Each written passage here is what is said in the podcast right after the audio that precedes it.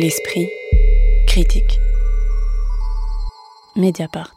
Depuis le mois de juin dernier jusqu'au mois de septembre, s'est tenue à Kassel en Allemagne la Documenta 15, considérée comme la principale exposition d'art contemporain au monde. Et à peu près aux mêmes dates, s'est tenue la 12e Biennale de Berlin. Ces deux manifestations ont eu en commun d'avoir voulu adopter un ton, une perspective très postcoloniale et de s'être heurtées à d'importantes polémiques sur lesquelles il nous a semblé important de revenir. La Documenta, un événement emblématique qui se tient tous les cinq ans, avait pour la première fois confié son organisation à un collectif d'artistes intitulé Grand Grupa, désolé pour la prononciation, fondé en 2000 à Jakarta et composé de 10 hommes et 10 femmes. C'est aussi la première fois que les commissaires de la Documenta étaient originaires d'Asie et ne venaient pas d'Europe ou des États-Unis si l'on met de côté la Documenta 11 confiée au Nigérien Okwi Enwezor. Or, cette Documenta s'est ouverte sur un scandale autour d'images antisémites présentes dans la fresque du collectif indonésien Taring Padi qui ont été voilées quelques jours après l'inauguration mais ont néanmoins obscurci toute la manifestation. La 12e Biennale de Berlin était, elle, organisée sous la houlette de l'artiste français d'origine algérienne Kader Atia et a été marquée par la décision prise par trois artistes irakiens de retirer en cours d'exposition leurs œuvres de la Biennale en raison d'une installation controversée réalisée par l'artiste français Jean-Jacques Lebel qui reproduisait des clichés d'actes de torture commis dans la prison d'Abu Ghraib. Alors peut-être euh, avant qu'on discute des polémiques elles-mêmes, euh, Lina Jeanne, est-ce que vous pouvez quand même nous resituer euh, ce qu'est la documenta dans le champ de l'art contemporain et donc pourquoi une polémique à la documenta fait un effet de souffle peut-être plus important que d'autres manifestations oui, alors la Documenta, c'est une, manifestation, donc, comme tu le disais, qui se tient tous les cinq ans et qui a été créée en 1955 par Arnold Bod, avec une volonté, donc au lendemain de la Seconde Guerre mondiale et euh, des, euh, des violences euh, insoutenables du régime nazi, de réclamer ou réhabiliter la culture et l'art. On se souvient, et on en avait parlé au dernier épisode euh, euh, de l'esprit critique, qu'une euh, partie d'artistes avait été qualifiée comme étant dégénérée. Et justement, en 1955, il y avait une volonté de mettre en avant ces artistes qui avaient été bannis par le régime nazi et de se remettre au jour, en fait, de l'actualité de l'art moderne à l'époque. Aujourd'hui, ça a changé. On, présente vraiment les pratiques les plus contemporaines.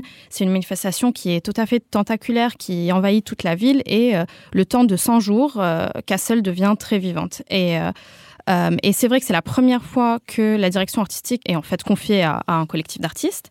Juan Grupa, qui a eu un choix euh, tout à fait euh, original, mais qui en fait euh, en totale cohérence avec leurs propres pratiques, c'est-à-dire d'inviter d'autres collectifs, d'élargir l'invitation d'une certaine manière à d'autres collectifs, principalement de ce qu'on pourrait appeler le Sud global, qui ont eux-mêmes invité aussi d'autres collectifs d'artistes. Donc on arrive à une édition de la Documenta où on ne peut même pas compter le nombre de, de participants, participantes.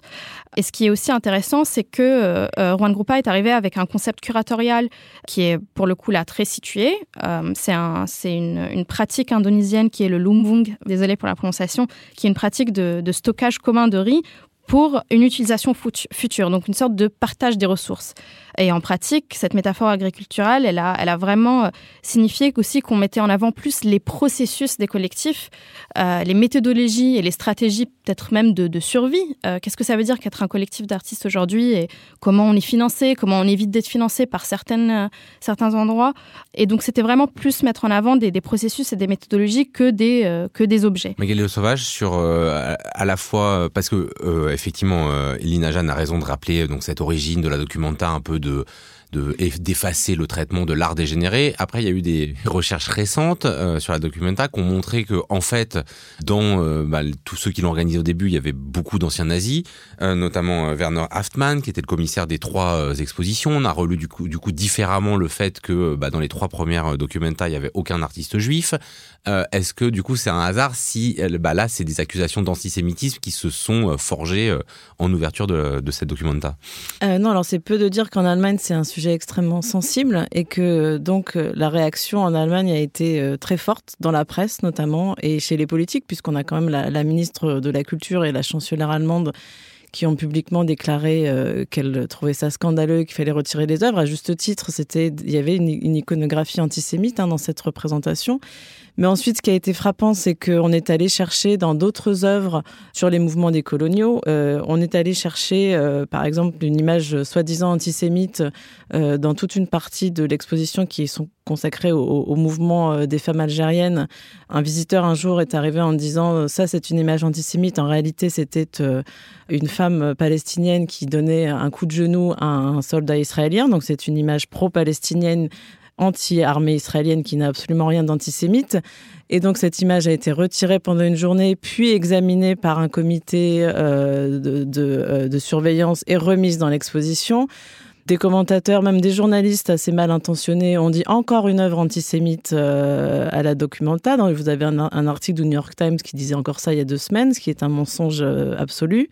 Il y a aussi également le, collectif euh, euh, euh, Subversive Films, qui est un collectif japonais qui montrait ce qu'on appelle les Tokyo Reels, c'est-à-dire ce sont en fait des films sur le pro-palestinien des années 70 qui ont été taxés également d'être antisionistes et donc antisémites, ce qui est donc un raccourci très douteux. Enfin, en fait, il y, a une mauvaise foi euh, qui a entouré cette documenta, non seulement sur ses aspects politiques, euh, mais également artistiques. C'est-à-dire qu'on a aussi entendu beaucoup de gens dire qu'il n'y avait, pas d'œuvre, que c'était seulement du jardinage ou des gens qui faisaient de la cuisine entre eux, qui se, sont réunis entre eux pour, au début pour, euh, je ne sais pas, faire de la couture et qu'après, en fait, il n'y avait plus rien à voir, ce qui est absolument faux. Moi, j'ai vu des collègues journalistes qui n'ont pas voulu y aller en, parce que franchement, enfin, ça m'a beaucoup énervé, donc je, je, tiens à le dire parce que je trouve que d'un point de vue éthique, euh, journalistique, euh, c'est assez lamentable. Il y a il y a eu quand même beaucoup de gens qui ont dit mais ça sert à rien d'y aller de toute façon, euh, c'est incompréhensible, c'est trop politique, euh, c'est antisémite. Alors qu'en fait, comme le disait Lynn, il y a des dizaines, enfin on sait, on sait même pas combien d'artistes sont venus là, ça se compte en centaines, qui avaient des œuvres magnifiques à voir. Enfin, je pourrais euh, vous faire une liste, on en parlera après peut-être et, qu'en fait, il y avait aussi une énergie, il y avait, quelque chose qui, je pense, euh, bouleverse complètement le système de l'art, et c'est ce qui n'a pas plu à beaucoup de gens. C'est-à-dire qu'on est là, on était dans quelque chose d'horizontal, on était dans quelque chose euh, qui n'est plus un rapport vertical du curateur vers le spectateur, en oubliant que l'artiste en fait existe et sa manière de vivre existe. Et je pense que ça a déplu à beaucoup de gens, et tant pis pour eux. Et je, et je trouve que voilà, ça, ça marquera en fait euh, l'histoire de l'art du début du 21e siècle, c'est sûr. Gina. Je suis, tout à fait d'accord, euh, notamment que je trouve que d'un point de vue curatorial, il y a quelque chose qui s'est passé qui était extrêmement rafraîchissant, c'est-à-dire après avoir passé des années à entendre le mot hospitalité dans plein d'institutions qui croyaient qu'il suffisait de mettre des coussins par terre ou des matelas pour accueillir les visiteurs. Pour une première fois, euh, on pouvait entrer dans un espace d'exposition, parler avec un timbre de voix tout à fait normal, ne pas avoir besoin de baisser sa voix parce qu'en fait, c'était des lieux vivants. S'asseoir même sur les chaises faites par El Wersha, euh, feuilleter toutes les fanzines de, Party Office, tout ça, c'était vraiment mais très rafraîchissant pour une fois. Et puis juste pour revenir sur la question des polémiques, en fait, cette documenta, elle a ouvert en étant sous le signe de la polémique, c'est-à-dire que les polémiques ont commencé avant même son ouverture. Et donc c'est vrai qu'il y a eu toutes les accusations d'antisémitisme. Euh, à certains degrés, à juste titre par rapport à, l'œuvre de Taring Padi, mais il y a eu, euh, là pour le coup, encore une fois, un manque de contextualisation. Pourquoi on représente euh, des soldats israéliens? Ben, En fait, c'est parce que les soldats israéliens euh, enfin, le Mossad a aidé euh, le régime dictatorial en Indonésie. Donc, effectivement, il y, a une sorte de ressentiment de la part des artistes indonésiens, d'une part. D'autre part, ces polémiques ont commencé beaucoup plus tôt et simplement parce que la, liste des collectifs incluait un grand nombre d'artistes et de collectifs euh, palestiniens, palestiniennes ou alors qui avaient des liens avec le BDS, le mouvement Boycott, Divest and Sanction. il faut rappeler qu'en Allemagne, en 2019, il y a eu une résolution qui a été votée qui équivaut l'antisémitisme avec, avec l'antisionisme. Et en fait, euh, toutes ces polémiques ont fait qu'on est arrivé à une sorte de, culture de la, censure et de l'inspection, où, comme le, rappelait Magali, on cherchait la, petite bête. Mais ce qui n'a pas du tout été médiatisé, en revanche, c'est que avant l'ouverture de la documenta, justement, les lieux d'exposition de ces collectifs palestiniens ont été victimes de, vandalisme. Je pense au lieu de The Question of Funding. Et ça, ça a été très très peu médiatisé. Euh, et je trouve que ça témoigne d'une islamophobie qui est quand même euh, assez flagrante. Euh, pour la petite anecdote, quand j'ai visité la documenta, justement au lieu où il y avait où il y avait the question of funding, quand je visitais l'espace de, du 18, il y avait quelqu'un qui sur les publications du 18 avait collé des reproductions des caricatures danoises du, du prophète avec une bombe sur la tête à la place du turban. Donc c'est quand même assez significatif. Alors on va, va pas pouvoir tout refaire BDS, mais c'est vrai que voilà BDS euh, en, Allemagne et en France est euh, particulièrement vu euh, comme antisémite, sans doute en rapport avec l'histoire particulière de la France et, de l'Allemagne aux Juifs. donc on va pas reprendre tout ça. Aurélien Maclou, vous, n'y étiez pas, mais comment vous avez reçu les polémiques d'ici là, de, depuis, et, qu'est-ce que vous avez pensé finalement de la conclusion qui a été quand même la démission hein, de la directrice de la Biennale?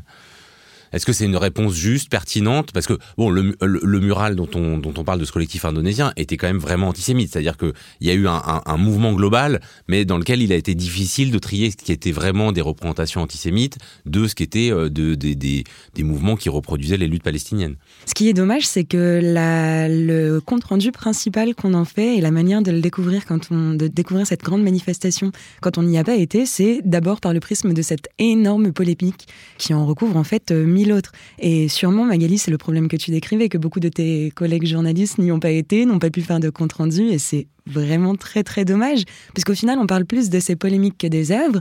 En revanche, il y a quelque chose dont je pense il aurait fallu plus parler aussi. En fait, il y a quantité de statements qui ont été édités les uns après les autres par le comité scientifique de la Documenta, par Taring Paddy, euh, qui s'est euh, expliqué sur, euh, sur sa fresque et qui argue cette phrase Nous reconnaissons que notre fresque a pris un sens particulier dans le contexte historique de l'Allemagne. Et en fait, je trouve que cette phrase elle est hyper importante parce que Taring Paddy s'excuse pas d'avoir fait cette œuvre. Ils expliquent leur œuvre en disant que que c'était pas le bon contexte et que et qu'ils sont quand même. alors bon, il faudrait hein, aller lire le texte en entier de oui, défense, qui est quand même pas non plus totalement convaincant. Hein. Bien sûr, bien sûr. Et ces arguments sont très pauvres, mais ils concluent quand même leur texte en disant qu'ils sont prêts à la discussion et qu'ils sont ouverts au débat et qu'ils ont manqué d'espace de débat dans cette documenta. Évidemment que cet argument est très pauvre dit comme ça, mais je trouve que ce que vous avez toutes les deux ressenti et vécu, euh, cette documenta comme un espace de de dialogue, enfin, d'hospitalité pour de vrai, c'est quelque chose qui n'est pas assez ressorti. Et de la même manière, il y a un statement qui a été écrit aussi par des artistes en contestation euh, de toute cette polémique, de la démission de la directrice de la Documenta, de la manière dont on traitait les œuvres, dont la manière dont ont été invisibilisées aussi toutes les discriminations et violences dont tu as parlé, Lynn, tous les graffitis, toute l'islamophobie qui a eu lieu même avant l'exposition, avant l'ouverture de la manifestation au public, des failles aussi du comité de la Documenta et des personnes qui ont travaillé et qui ont mis en place des stratégies d'empêchement aussi, qui ont retiré des œuvres sans le consentement des artistes, sans même les avertir. Je trouve que tout ça, c'est quelque chose dont on n'a pas assez parlé non plus et que, quitte à ne donner de la documenta euh, qu'un compte rendu de cette polémique et de, de, de, l'antisémitisme, autant aller, enfin, creuser ce débat en entier et compiler tous les témoignages aussi. Alors, on va pas avoir le temps de parler de la Biennale euh, de Berlin. Juste une question peut-être sur ça, contextualisation, c'est-à-dire que donc je le disais, je renvoie un article hein, de Mediapart euh, qui retrace cette polémique, donc qui partait d'une œuvre de Jean-Jacques Lebel, qui montrait des photos euh, d'Abu Ghraib et que certains artistes irakiens exposés à côté ont décidé de retirer leurs œuvres en fonction. Cette œuvre de Jean-Jacques Lebel, elle avait d'abord été montrée au MAMCO de Genève, puis au Palais de Tokyo, sans qu'il y ait du tout cette polémique. Alors qu'est-ce qui fait que là, il y a polémique? C'est parce qu'il y a la présence d'artistes irakiens qui euh, n'était pas là hein, à Genève ou tout ça. Enfin, comment on explique ça? Alors déjà, elle n'est pas présentée de la même manière puisqu'en fait à Berlin, euh, les images sont euh, agrandies à peu près à 2 mètres de hauteur et en fait elles sont surtout présentées sur des murs qui forment un labyrinthe dans lequel vous, entrez et vous ne pouvez pas ressortir avant la fin. Et vous avez en plus des impasses qui sont aménagées et en fait les couloirs sont tellement serrés que même si vous regardez vos pieds, vous pouvez vous, voyez quand même dans votre champ de vision, vous avez quand même ces images Donc Kadaratia lui-même, dans, le statement de la, de la Biennale de Berlin, qu'on retrouve euh, sur le site de la Biennale, euh, parle de deux stratégies, euh, lui, esthétiques, si on peut dire, qui est importante pour lui. Il parle de la stratégie du choc et du piège. Et donc là, on est exactement dans ces deux stratégies-là. Dans le même mouvement, il dit aussi que c'est une exposition décoloniale. Donc, en fait, là, euh, il y a quelque chose qui est un, petit peu contradictoire. C'est-à-dire qu'il il utilise des images qui montrent donc des, tortures euh, de prisonniers irakiens qui sont complètement déshumanisées. Alors, d'une part, ce sont des images qu'on a déjà vues puisqu'elles datent de 2005-2006 et qu'en fait, euh, si on était adulte à ce moment-là, on a tous vaguement vu sans, sans, vouloir forcément les voir, mais en tout cas, on les, on les a vues, ces images-là. Il défend l'œuvre de Jean-Jacques Lebel en disant que euh, cette stratégie du choc, elle permet de changer les choses. Les Américains ne sont plus en Irak, donc en fait, je, on voit pas concrètement ce que ça peut changer sur la situation. La prison d'Abu Ghraib, en tout cas, euh, voilà, elle n'est plus euh, occupée par par l'armée américaine. Et il dit, voilà, il y, a cette espèce en fait de position extrêmement autoritaire du curateur et de l'artiste qui défend, qui, enfin, et du curateur qui défend l'artiste, pardon, qui va complètement à contre-courant justement des, des mouvements décoloniaux, ou comme à Cassel, on est plutôt euh, dans euh, l'explication, on est dans l'ouverture, la proposition. Euh, et cette stratégie du piège aussi dont il parle, c'est-à-dire que là, on est carrément, alors évidemment sans mettre en équivalence la torture que qu'ont vécu ces personnes et, la nôtre en tant que spectateur, mais il, met, il, prend en piège le spectateur qui et donc il, reproduit une forme de torture en fait, une forme de torture mentale. Et c'est absolument euh, abject. Alors je sais que l'excuse le, le, a été de dire oui, mais ça a déjà été présenté. Moi, je l'avais vu au Palais de Tokyo, ça devait être en 2018, je crois. Et en fait, j'avais le souvenir d'images comme ça qu'on voyait parmi d'autres en fait. Et il n'y avait pas du tout cette stratégie d'être pris au piège. Donc c'est une stratégie du, piège, mais en plus vous avez effectivement ces artistes irakiens qui exposaient à côté, qui n'ont pas été prévenus que cette œuvre-là allait être présentée à côté des leurs, qui s'en sont rendus compte donc euh, à l'accrochage et choqués. Et après, en plus, Kadaratia, non pas s'excuse d'ailleurs, parce qu'il s'excuse pas, mais s'explique en disant que euh, un curateur ne demande jamais aux artistes d'une expo collective euh, qu'est-ce qu'il y aura autour d'eux, ce qui est absolument faux et ce qui est une vision complètement dépassée et très autoritaire et très négative du commissariat d'exposition. Lina Jeanne, d'un dernier mot. Oui, effectivement, et je, je tenais juste à rappeler qu'il me semble qu'un des trois artistes, c'est Sajad Abbas, a eu des membres de sa famille qui ont, mmh. qui ont, été, euh, qui ont été emprisonnés à Bourlève et qui, lors d'une conversation publique avec la curatrice Régine Sahakian, a dit en fait, il et elle n'ont pas consenti à être photographiés, à être exposés de cette manière-là. Donc je pense que c'est là aussi le, le, le nœud du problème, c'est que les personnes concernées sont totalement leur, leur vécu et d'une certaine manière totalement euh,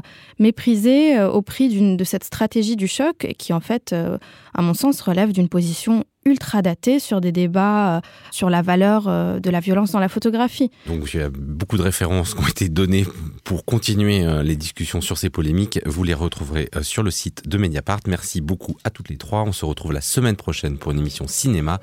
L'Esprit critique est un podcast proposé par Joseph Confavreux pour Mediapart, enregistré dans les studios de Gong et réalisé par Samuel Hirsch.